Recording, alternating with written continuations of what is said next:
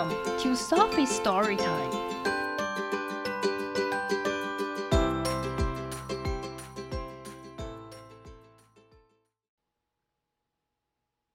Today we'll be reading this book, The Bench, by Meghan, the Duchess of Sussex, pictured by Christian Robinson.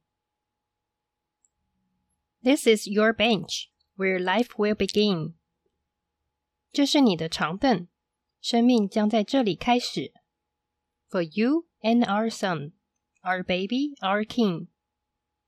为了你和我们的儿子，我们的宝宝，我们的亲人。This is your bench, where you will witness great joy。这是你的长凳，你将见证巨大的喜悦的地方。From here you will rest, see the growth of our boy。 你将在这儿休息，看着我们的儿子成长。He will learn to ride a bike as you watch on with pride。你将骄傲的看着他学习骑单车。He will run and he will fall。他会跑，也会摔跤。And he will take it in stride。他会泰然处之。You will love him。你会爱他。You will listen，你会倾听。You will be his supporter，你会成为他的支持者。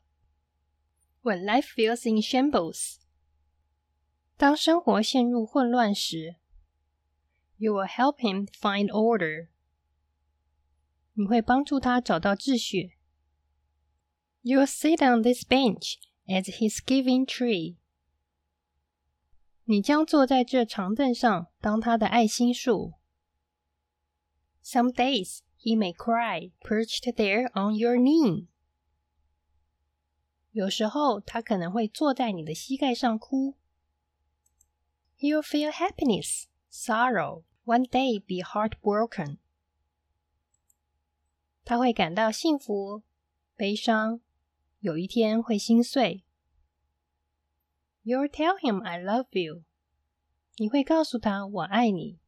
those words always spoken. 这些总常说的话。This is your bench for Papa and son. 这是爸爸和儿子的长凳。To celebrate joys and victories won. 庆祝喜悦和所赢得的胜利。And here in the window, I'll have tears of great joy.